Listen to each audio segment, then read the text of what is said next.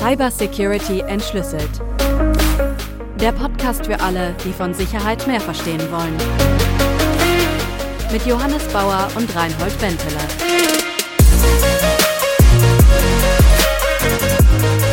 Ja, hallo Johannes, guten Abend. Hi Reinhold. Ich würde sagen, los geht's mit unserer Folge Nummer 1, nachdem wir Folge Nummer 0 aufgenommen haben. Und wir haben uns gedacht, heute werden wir uns um Verschlüsselung kümmern. Verschlüsselung deswegen, weil wir sagen, das ist die Grundlage für vieles, von dem wir noch sprechen wollen in Zukunft, wenn es um Datensicherheit oder Angriff oder sonst irgendwas geht. Verschlüsselung ist einfach ein wahnsinnig wesentlicher Bestandteil, wie wir uns heute sicher im Internet bewegen wollen. Und ähm, deswegen wollen wir heute mal die Grundlagen uns anschauen. Und wir versuchen in vielleicht 30 Minuten, wenn wir es hinbekommen, so viel Wissen wie möglich zu vermitteln, aber auch so verständlich wie möglich. Lass uns mal loslegen. Mhm. Am Anfang gab es keine Verschlüsselung. Kommunikation ohne sichere Kanäle. Wir haben einfach miteinander gesprochen, wir haben miteinander geschrieben, aber irgendwann kam mal der Bedarf hoch, wenn die Kommunikation abgefangen wird, wenn die mitgelesen wird. Das will ich nicht. Also denken wir uns irgendwas aus, ähm, damit, damit das nicht passiert, damit unsere Botschaft sich übertragen werden. Wie fing das denn so an, wenn wir mal zurückblicken? Genau, also grundsätzlich ist ja Verschlüsselung eine super alte Sache eigentlich. Also ähm, historisch ist die Cäsar-Chiffre eine der ersten, zumindest verschriftlich äh, oder ja, schriftlich bekannten äh, Chiffren, die damals ja angeblich von Julius Caesar dafür verwendet wurde, kriegswichtige Nachrichten sicher zu übermitteln. Ja?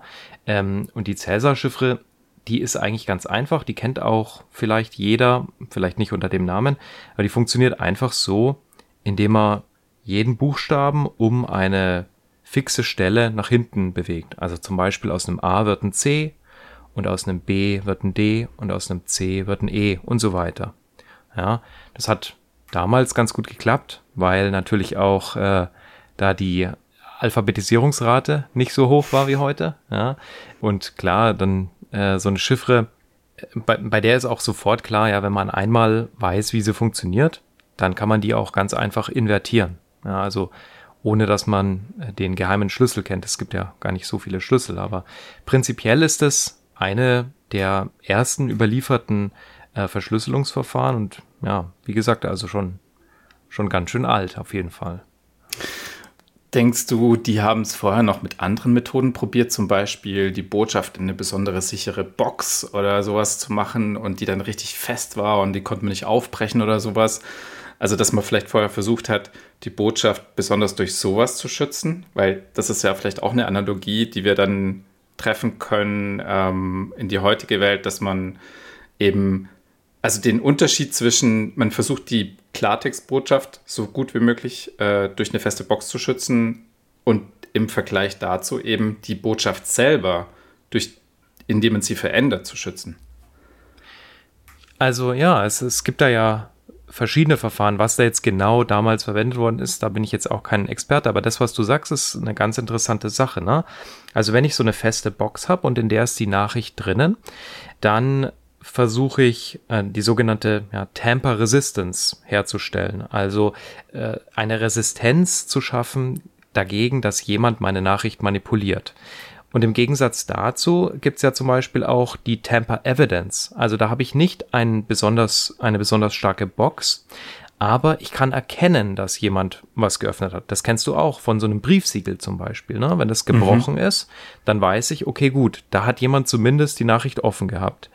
Und das sind alles verschiedene Arten von Schutz von Nachrichten, die in bestimmten Situationen halt angemessen sind oder weniger angemessen, aber die alle heute auch noch Verwendung finden.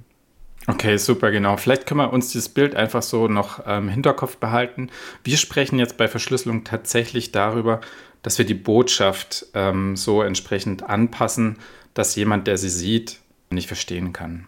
Und der, der sie empfängt, oder idealerweise der, der sie empfängt, verstehen kann. Nur er. Genau, also das Sicherheitsziel, über das wir sprechen bei moderner Verschlüsselung, ist Vertraulichkeit. Und Vertraulichkeit bedeutet eigentlich nur, dass jemand, der eine Nachricht mitlesen kann, nicht versteht, was eigentlich drin steht. Ne? Also das ist im Endeffekt, ich sage jetzt mal Datensalat. Ne? Okay, sehr gut. Ich würde sagen, wir nähern uns nochmal ähm, über die Schritte einfach dann an. Ähm, vielleicht schaffen wir es dann eben bis zur heutigen, heutigen Verschlüsselung. Das sollte dann ähm, schon Ziel sein. Also wir haben die Cäsar-Verschlüsselung. Da hast du gesagt, okay, da wurden eben die Buchstaben auf eine bestimmte Art und Weise so verändert, also sprich ein Muster, eine, eine Art Vorgehen, das der Empfänger kannte und man ist davon ausgegangen, niemand, der diese Botschaft abfängt, kann das verstehen. Was kam denn dann? Im Endeffekt genau, das ist eine sogenannte monoalphabetische Substitutionschiffre, würde man Oha. heute dazu sagen. Na, das klingt fancy, gell? Aber es bedeutet im Endeffekt nur, jeder Buchstabe wird halt durch ein Pendant ersetzt. Ja? Und es wird immer dieselbe Substitution durchgeführt. Und genau das Wort, was du gerade verwendet hast, ist Muster. Ja? Und ein Muster in einem Chiffrat ist immer ein großes Problem, weil ein Muster immer bedeutet, dass ein Angreifer ja, dieses Muster nutzen kann, um Rückschlüsse auf den Klartext zu schließen und dadurch vielleicht den Klartext eben rauszukriegen. Aber im Endeffekt ist diese Idee von Buchstabensubstitution gar nicht schlecht. Ja, und die ist ja auch sehr erfolgreich angewendet worden, ähm, wenn man dann zum Beispiel an Verschlüsselungsmaschinen so um 1900 paar zerquetschte denkt. Ja. Die Enigma ist da vermutlich die bekannteste, weil die natürlich ähm, im, im, oder in dem Kontext vom Zweiten Weltkrieg ähm, extrem wichtig war und auch das Knacken der Enigma, ja, an dem ähm, Alan Turing maßgeblich beteiligt war, hat ja im Endeffekt diese ganze, das ganze Computerzeitalter eingeläutet. Aber im Endeffekt ist die Enigma oder andere Chiffriermaschinen, die es eben auch gab, die Enigma ist überhaupt nicht die erste gewesen, ist nur eben die bekannteste, ist auch eine Maschine, die im Endeffekt Buchstaben durch andere Buchstaben ersetzt, aber eben nicht mehr monoalphabetisch, sondern durch mehrere rotierende Walzen dafür sorgt, dass sich mit jeder gedrückten Taste diese Substitution für die nächste Taste ändert. Ja? Und dadurch wird es natürlich viel, viel schwieriger rauszufinden oder diese Muster ähm, rauszufinden und mit Hilfe dieser Muster dann eben die ursprüngliche Nachricht zu knacken. Also das würde ich sagen, ja, da ist natürlich ein riesen zeitlicher Gap jetzt, ja, aber tatsächlich gab es da auch wirklich nicht so viel. Ja. Ähm, Kryptographie ist eben genau in so Kriegszeiten immer besonders wichtig geworden. Also das heißt, wenn ich es jetzt mal in meinen Worten äh, wiedergeben will, bei der Enigma im Gegensatz zum Cäsar-Code, wo klar war, ein A wird durch ein X ersetzt oder sowas, ja, also wo man so eine bestimmte Vorschrift hatte. Bei der Enigma, wenn ich ein A geschrieben habe und danach ein C, kommt was anderes raus, als wenn ich ein B schreibe und dann ein C. Es kommt also darauf an, was ich vorher für Zeichen eingegeben habe.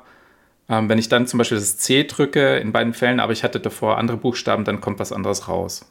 Mm, das ist bei der Enigma tatsächlich nicht der Fall. Also bei der, bei der Enigma wird mit jedem Tastendruck eine Walze um eine Stelle weiter bewegt. Das ist wie ein, kannst dir vorstellen, wie ein Zählwerk im Endeffekt, ja, wie so ein, bei einem alten Kassettenrekorder, die so hochzählen von 0 bis 9 und wenn die Einserstelle dann wieder auf die 0 umspringt, dann springt auch die nächste Walze eine Stelle weiter und so weiter. Aber wovon du ausgehen kannst, ist, dass wenn du zehnmal die Taste A drückst, dann kriegst du viele verschiedene Zeichen. Während beim Cäsar, wenn du zehnmal das A machst, kriegst du zehnmal dasselbe andere Zeichen und bei der Enigma mit sehr hoher Wahrscheinlichkeit unterschiedliche Zeichen.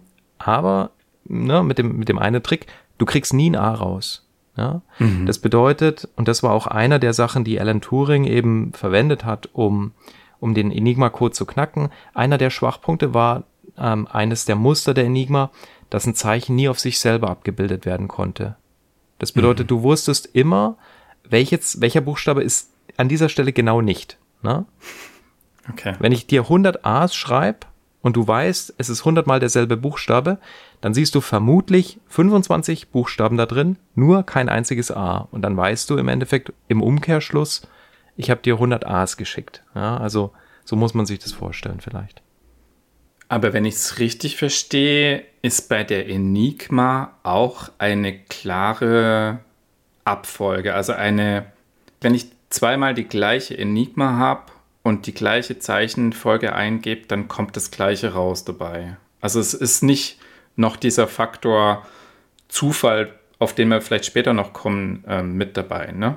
Nee, genau. Also die Enigma ist eine vollkommen deterministische Maschine. Da gibt es ein bestimmtes Setup, ja, also je nach Version, je, es gibt zig verschiedene Versionen, keine Ahnung, 10 oder 15 verschiedene Versionen von der Enigma. Und ähm, manche haben eben so ein, so ein Steckerbrett, ja, ähm, manche nicht, manche haben, ja, ich glaube, drei Walzen, vier Walzen gibt's, ja, und wenn du die Konfiguration initial identisch aufsetzt, dann ist dir garantiert, dass egal was du tippst, ja, da, da kommt dann wieder dasselbe raus. Also die Verschlüsselung und die Entschlüsselung, die funktionieren da eben komplett symmetrisch zueinander. Genau, ich glaube, das sind so ein paar wichtige Begriffe, die wir auch mit denen wir immer wieder kommen werden. Äh, deterministisch beispielsweise und dass ein Zufallsfaktor auch mit reinspielt. Okay, vielleicht noch auch ein Aspekt. Das heißt, wenn jetzt beispielsweise der Feind die Enigma in der Hand hatte, konnte er auch eine Botschaft schreiben konnte die quasi absenden und äh, der Empfänger wusste nicht, ob das jetzt eine Botschaft von seinem, wie soll man sagen, Verbündeten oder seiner eigenen Partei ist, sondern das konnte auch von jemand anders sein. Das ist ein richtig guter Punkt. Also, oder es sind sogar gleich zwei richtig gute Punkte. Also, das eine, was du ansprichst, ist der Unterschied zwischen Vertraulichkeit. Ja, jemand kann nicht verstehen, was ich da geschrieben habe, wenn er einfach nur das Chiffrat abfängt. Und Datenintegrität. Also das bedeutet, ich weiß, dass die Nachricht von dem kommt, von dem ich glaube, dass er kommt. Und die andere Sache, die du angesprochen hast, ist, wenn jemandem die Enigma in die Hände fällt. Und das ist nicht ganz richtig. Ähm, die Enigma ist nur ein Teil von dem Puzzle. Es gab da ja auch immer Codebücher dazu. Ja? Und in diesen Codebüchern war im Endeffekt beschrieben, wie diese initiale Konfiguration auszusehen hat. Und das war wirklich das, das absolute Geheimnis. Und wenn diese Codebücher, wenn die ähm, dem Feind in die Hände gefallen sind, dann ist da ein riesengroßes Problem, ja, weil eigentlich sollte man kryptografische Systeme so bauen, dass die, das Prinzip des Systems kein Geheimnis sein muss sondern wirklich nur die Schlüssel ein Geheimnis sein müssen. Das ist eines der Urprinzipien von Kryptographie, ähm, ganz bekannt geworden von Auguste Kerckhoffs, ist als Kerckhoffs Prinzip bekannt.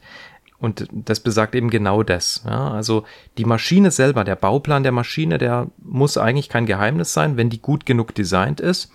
Aber du musst halt auf dein Codebuch aufpassen. Ja, das darfst du nicht verlieren. Okay, also wir haben jetzt uns mit der Enigma beschäftigt, soweit verstanden. Wenn wir jetzt vielleicht so ein bisschen in die Gegenwart kommen und die letzten Jahre anschauen, wie hat sich Verschlüsselung da entwickelt? Was gibt es inzwischen? Also einer der Knackpunkte, die moderne Kryptographie ausmachen, ist die Erfindung von sogenannter asymmetrischer Kryptographie Anfang der 70er Jahre, die begründet wurde ja, von Diffie und Hellman, ähm, die eben sich das Diffie-Hellman-Protokoll überlegt haben. Und das Diffie-Hellman-Protokoll, das ist so eine ganz clevere Sache, bei der zwei Parteien miteinander ein geteiltes Geheimnis aushandeln können und jemand, der nur passiv mitlauscht als Angreifer, der kann aus allen Nachrichten, die da über die Leitung gegangen sind zwischen den Parteien, keine Rückschlüsse darauf ziehen, was dieses geteilte Geheimnis eben war. Jetzt nochmal blöd gefragt, okay, ähm, dieses geteilte Geheimnis, was machen wir damit? Also dann hat jeder von uns ein Geheimnis, aber was heißt das? Also was machen wir damit? Genau, klassischerweise verwendet man so ein geteiltes Geheimnis eben dafür, dann ganz normal, klassisch, symmetrisch weiterzumachen. Also das bedeutet, wir verwenden dieses asymmetrische Verfahren initial zu einer Verbindungsaushandlung und machen dann weiter mit unserer Enigma im Endeffekt. Und dieses geteilte Geheimnis ersetzt uns das Codebuch. Ja, das mhm. ersetzt uns also dieses Nachschlagen.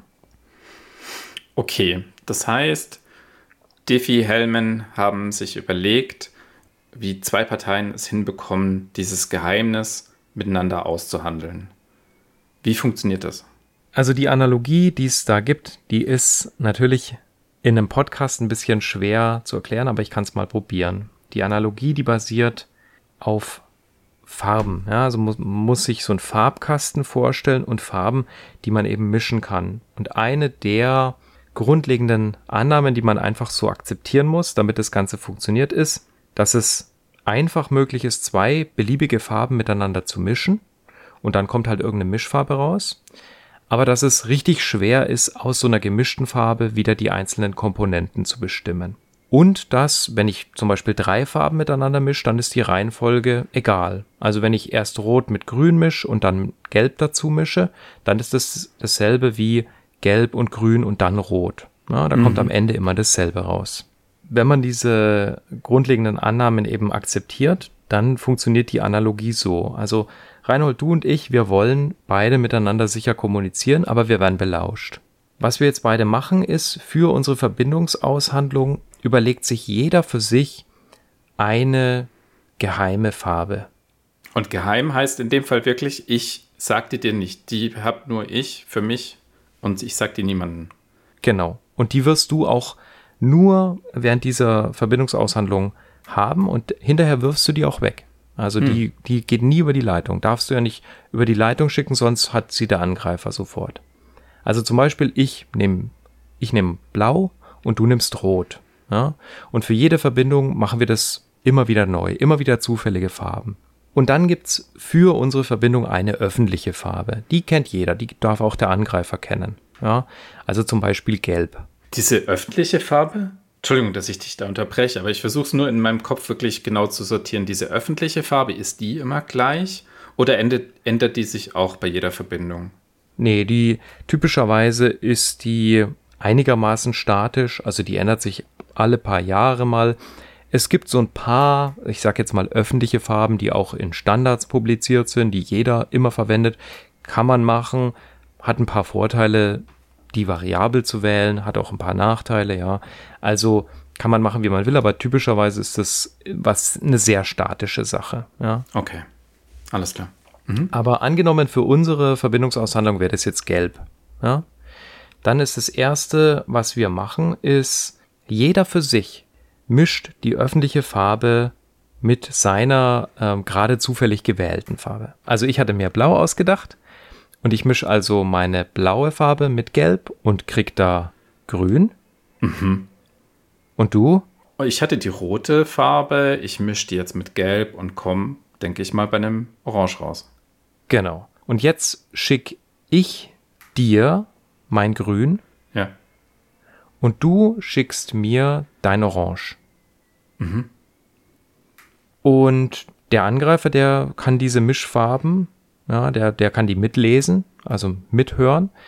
Aber der kommt natürlich, ne, der kennt ja sogar Gelb, der kennt sogar die eine Komponente, aber das war eine der grundlegenden Annahmen, der kann nicht die Komponenten bestimmen. Also selbst wenn der weiß, okay, ich kenne die Mischfarbe und ich weiß, Gelb ist eine Komponente, kommt der nicht auf unsere geheime Farbe, die wir uns privat ausgedacht haben, kommt der nicht zurück auf Blau und Rot. Ja? Und jetzt macht jeder von uns Folgendes. Ich habe ja meine geheime Farbe, die habe ich mir ja selber ausgedacht, die habe ich natürlich hier schon. Und ich habe jetzt deine Mischfarbe, ich habe dein Orange bekommen. Ich mische jetzt mein Blau mit deinem Orange. Mhm. Und weil dein Orange im Endeffekt dein Rot plus Gelb ist, kriege ich also Blau plus Rot plus Gelb. Das ist braun. Ja? ja. Das ist im Endeffekt bei den Farbanalogien kommt am Ende immer immer braun raus. Und du machst dasselbe. Das heißt, ich hatte, ich habe jetzt von dir grün bekommen, ich habe rot, öffentliches Gelb. Das heißt, ich mische es jetzt mit meinem Rot. War das richtig? Genau, genau. Okay, dein Grün mit meinem Rot. Und lass mich raten, es kommt braun raus. Da kommt braun raus, genau. Am Ende kommt immer braun raus. Weil dein, ne, mein Grün ist blau plus gelb plus dein Rot. Ne? Das Ja. eine Mal ist es im Endeffekt Rot plus Blau plus Gelb. Und das andere Mal ist es Blau plus Rot plus Gelb. Und wenn man das akzeptiert, dass man diese Komponenten nicht ähm, bestimmen kann, dann funktioniert es tatsächlich gegen so einen passiven Angreifer ganz gut. Und für die, die es interessiert, ne, mathematisch ist der Hintergrund im Endeffekt die sogenannte modulare Exponentiation, also das Potenzieren von sehr, sehr großen Ganzzahlen. Das ist was, was jeder einfach ausführen kann. Aber diesen sogenannten diskreten Logarithmus ziehen, das ist eben genau das Umgekehrte. Das ist diese Komponentenbestimmung. Das ist eben sehr, sehr ähm, rechenintensiv und eben für große Zahlen nicht mehr durchführbar. Also jetzt haben wir dieses Shared Secret, das wir beide kennen. Was machen wir mit diesem Shared Secret denn dann? Dieses Shared Secret, das ist im Endeffekt, das ersetzt einen Eintrag in einem Codebuch. Jetzt verwenden wir im Endeffekt eine Enigma, ja, und dieses Shared Secret, das nehmen wir nur, um unsere Walzen zu konfigurieren. Ja. Also typischerweise wird so ein sogenanntes hybrides Verfahren eingesetzt, wo am Anfang eine sogenannte Schlüsselaustauschphase stattfindet, ja, wo wir uns einigen auf was und dann ganz klassisch weitergemacht mit traditioneller Kryptographie, symmetrischer Kryptographie und dieses geteilte Geheimnis wird nur dafür verwendet, die darauffolgende symmetrische Kryptographie eben zu parametrieren. Also nochmal für mein Verständnis. Der Vorgang, diese Farben zu mischen, also darauf zu kommen, der ist einfach Genau. zu berechnen, aber aus diesen gemischten Farben auf ähm, die Komponenten zu kommen, der ist unfassbar rechenintensiv. Genau. Okay. Und es kennt, also es gibt ein anderes Problem, das ist jetzt nicht das bei Diffie-Hellman verwendete, aber da ist es auch viel einfacher zu sehen. Die Multiplikation von zwei Zahlen, die ist sehr einfach durchzuführen. Ja, schriftliches Multiplizieren von zwei Zahlen ist ganz einfach, aber aus einer zusammengesetzten Zahl die Faktoren zu bestimmen, also diese Zahl zu faktorisieren, das geht für kleine Zahlen vielleicht noch, aber für sehr, sehr große Zahlen, also wir reden jetzt von Zahlen mit Hunderten von Stellen, da ist es eben auch nicht mehr durchführbar und tatsächlich auch die Grundlage für ein anderes Kryptosystem, über das man eine eigene Folge machen könnte, ja, das RSA-Kryptosystem. Okay. Das heißt, ähm, wir, okay, wir sind jetzt an dem Punkt, an dem wir verstanden haben, wir haben ein gemeinsames Geheimnis erstellt auf sichere Art und Weise. Wir können jetzt ähm, sicher Nachrichten austauschen. Und letzten Endes ist dieses Prinzip heute nach wie vor in Gebrauch, richtig? Ja, genau. Und zwar teilweise sogar fast unverändert aus den 70er Jahren, ja, mit ein paar, ja, da gibt es ein paar schicke, schicke Neuerungen, die da drin sind, aber die prinzipielle Idee ist genau die, die wir da gerade beschrieben haben. Genau. Und ich glaube, auch ein wichtiger Aspekt bei dem Ganzen ist, dass es ja alles nach einer gewissen Vorschrift funktioniert, also wie das Verfahren abläuft, aber wir durch diese, dieses gemeinsame Verständnis von diesem Ablauf, den wir, den, den Computer und so weiter, Systeme alle implementieren, wir unabhängig sind beispielsweise auch von der zentralen Stelle. Das heißt, wir können das einfach zu zweit miteinander machen, aber wir brauchen nicht ähm, eine zentrale Stelle, die uns irgendwas vorgibt oder die uns irgendwas sagt. Also wie beispielsweise, ähm, ich weiß jetzt nicht bei der Enigma, ob das als Beispiel taugt, wo etwas zentral vorgegeben werden könnte, sondern eben das findet nur zwischen uns beiden statt. Das funktioniert, wenn nur wir zwei eben dieses Verfahren anwenden und befolgen. Ja, das funktioniert, wenn nur wir zwei das Verfahren anwenden. Allerdings muss man sagen, bei moderner Kommunikation im Internet, da gibt es tatsächlich schon immer so eine vertraute dritte Partei, die nämlich, und das war auch einer der Knackpunkte, die wir am Anfang so ein bisschen unterschlagen haben, ja, ich habe gesagt, okay, die Annahme für so einen Diffie-Hellman, der sicher funktioniert, ist, dass ein Angreifer nur mitlesen kann. Und das stimmt natürlich nicht. Ja, ein Angreifer, der kann natürlich auch in echt Informationen verändern. Und dann funktioniert das Verfahren tatsächlich nicht mehr sicher, wenn du nicht sicherstellen kannst, dass du wirklich mit dem richtigen Gegenüber sprichst. Und für die Identifikation dieses richtigen Gegenüber, dafür wird heutzutage im Internet eben so eine vertraute dritte Partei eingesetzt. Das ist eben zum Beispiel Let's Encrypt, ja. Also das ist eine Partei, bei der jeder sich registrieren kann und sagen kann, ich habe die Domäne ja, bentele.de und ich möchte einen Beweis dafür kriegen, dass ich hier der legitime Inhaber bin. Und mit Hilfe von diesem, ich sage jetzt mal Beweis, ja, ähm, kriegt man dann eben auch das Problem dieser Authentizität des Gegenübers gelöst. Genau, aber ich würde sagen, das können wir vielleicht tatsächlich nochmal ähm, in einer anderen Folge oder in einem anderen Schritt vertiefen, weil ich finde das, das total spannend. Auch dann die Aspekte, genau, woher weiß ich, dass die Postbank oder dass die äh, Sparkasse wirklich die Sparkasse ist und nicht, nicht jemand anders, ähm, wenn ich da irgendeine E-Mail gekriegt habe und da drauf klicke. Genau. Ja, man kommt da, und das ist ja auch das, was ich an, an Kryptographie so spannend finde, ist, das sind wirklich alles kleine Bausteine, die aufeinander aufbauen. Und es sind aber sehr, sehr viele Bausteine und am Ende wird die Sache dann richtig komplex. Also wenn du dir heute ein modernes kryptografisches Protokoll ansiehst, wie TLS, ja, das manchmal auch noch als SSL bezeichnet wird, obwohl wir, wo die korrekte Bezeichnung TLS ist, dann siehst du, dass da wirklich jahrzehntelange Innovation stattgefunden hat. Ja, das ist immer weiter verbessert worden, weil wir über die Jahrzehnte tatsächlich immer wieder neue Angriffe entwickelt haben, die das Protokoll kaputt machen können, ja, die es unsicher machen und diese Angriffe sind dann eben repariert worden in neueren Versionen. Und da steckt einfach wahnsinnig viel Know-how drin, was heute im Endeffekt bei fast jedem Webseitenaufruf einfach so im Hintergrund passiert, ja. Mhm. Also das finde ich total, total faszinierend. Genau. Die Faszination wollen wir versuchen, euch auch so ein bisschen zu vermitteln. Punkt für Punkt, Thema für Thema. Ich würde sagen, für heute können wir die Verschlüsselung oder die Basics der Verschlüsselung mal abhaken. Ja, finde ich gut. Alles klar. Sehr gut. Dann machen wir heute für heute Schluss, sind gespannt auf Feedback und in einer der nächsten Folgen werden wir uns dann tiefer um Verschlüsselung kümmern und vielleicht auch um den Aspekt eben die Identifizierung, die sichere. Mit wem habe ich es zu tun eigentlich? Alles klar, dann noch einen schönen Abend. Bis bald. Danke, Reinhold. Tschüss, bis Ciao. bald.